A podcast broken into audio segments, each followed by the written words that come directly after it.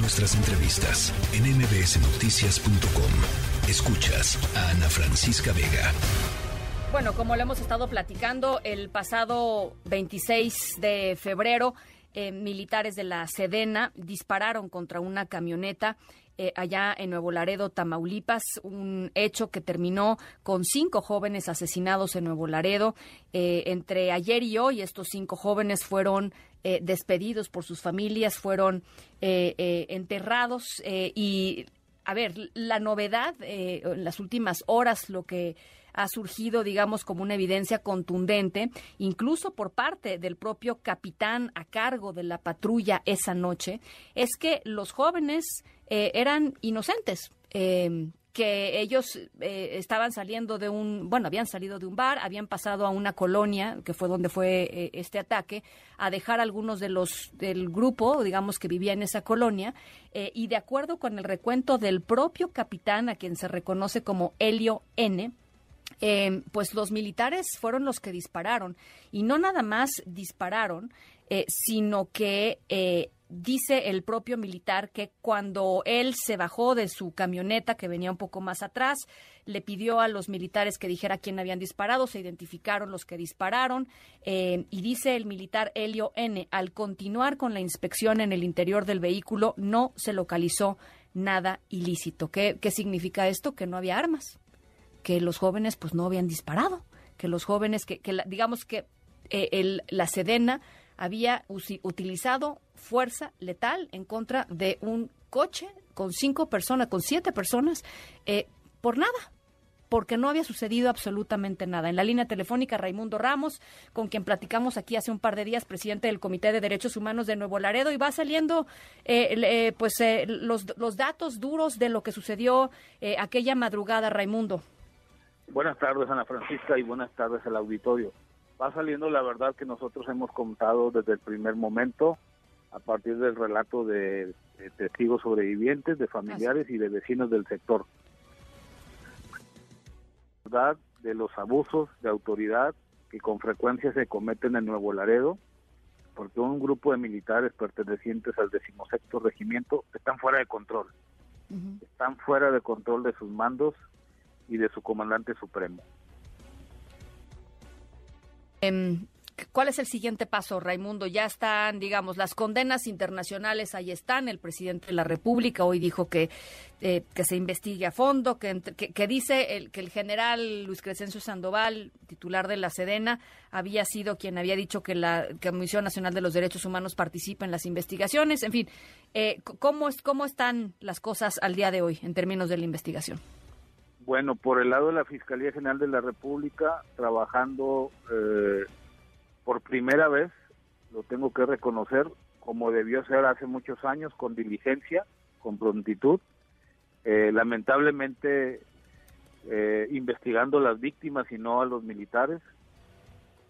a las víctimas, por ejemplo, se le está pidiendo que comprueben que el vehículo era legal, que no era robado. Me parece innecesario esa petición a los familiares.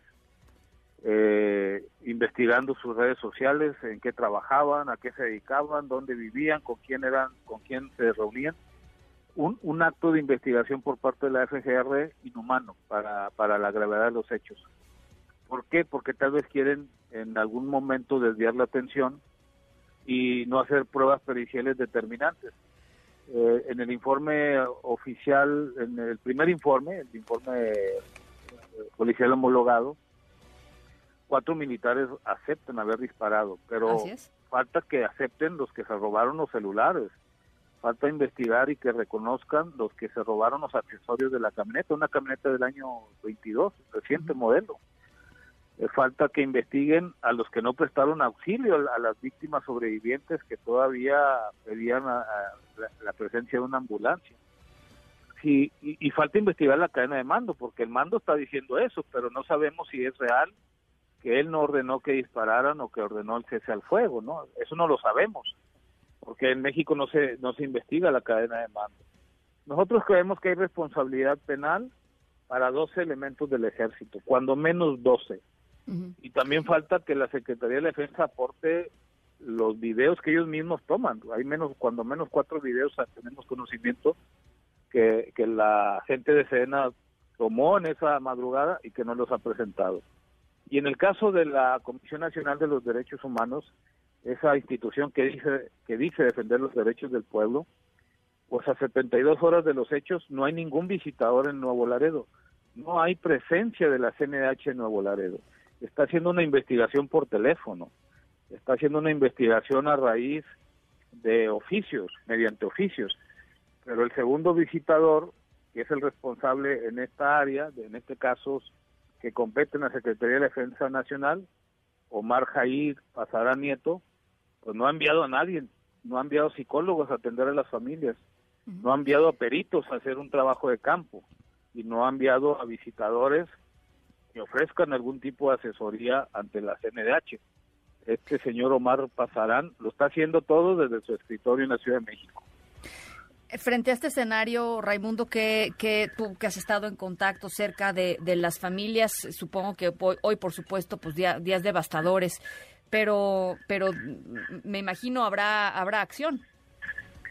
Sí, estamos justamente ahorita reunidos con las familias, el equipo de abogados, un grupo de enviados del gobierno federal para de, la Secretaría de Gobernación.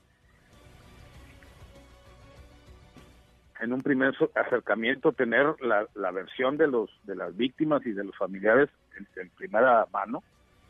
Y nosotros eh, que tenemos la representación jurídica gracias a la confianza de los familiares empujar para que esta carpeta se judicialice lo antes posible. Que, la fiscalía se apresure a, solicitar órdenes de aprehensión para que estos cuatro militares cuando menos que han reconocido que dispararon pues no vayan a desertar no vayan a huir y después sea muy difícil localizarlos y que se investigue las armas de todos los militares que hayan hecho presencia. Nosotros hablamos eh, de tres vehículos pick-up y un, y un vehículo blindado, que eso es donde va regularmente el oficial de mayor rango. Todas esas armas tienen que ser analizadas. Sus aparatos de telefonía celular deben de ser analizados.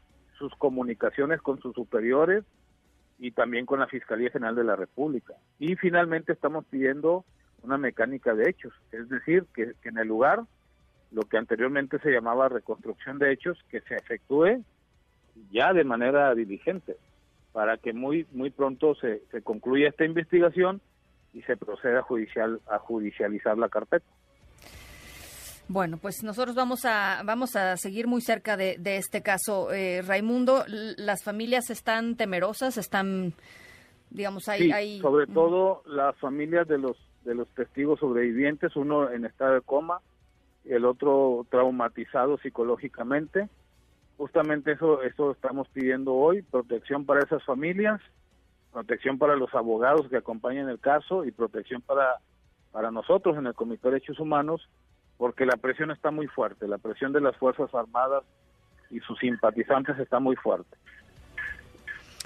Bueno, eh, ¿algún comentario sobre el audio de la, de la mañanera, Raimundo? Eh, no merece ningún comentario, soy respetuoso de la libertad de expresión. Eh, nos, nos, nos perderíamos, nos distraeríamos de lo más importante que es que haya un acto de justicia para las víctimas y que estoy a disposición de las autoridades cuando se me requiera. Bueno, pues ahí está. Raimundo, te agradezco como siempre la apertura para platicar con nosotros y estamos en este caso.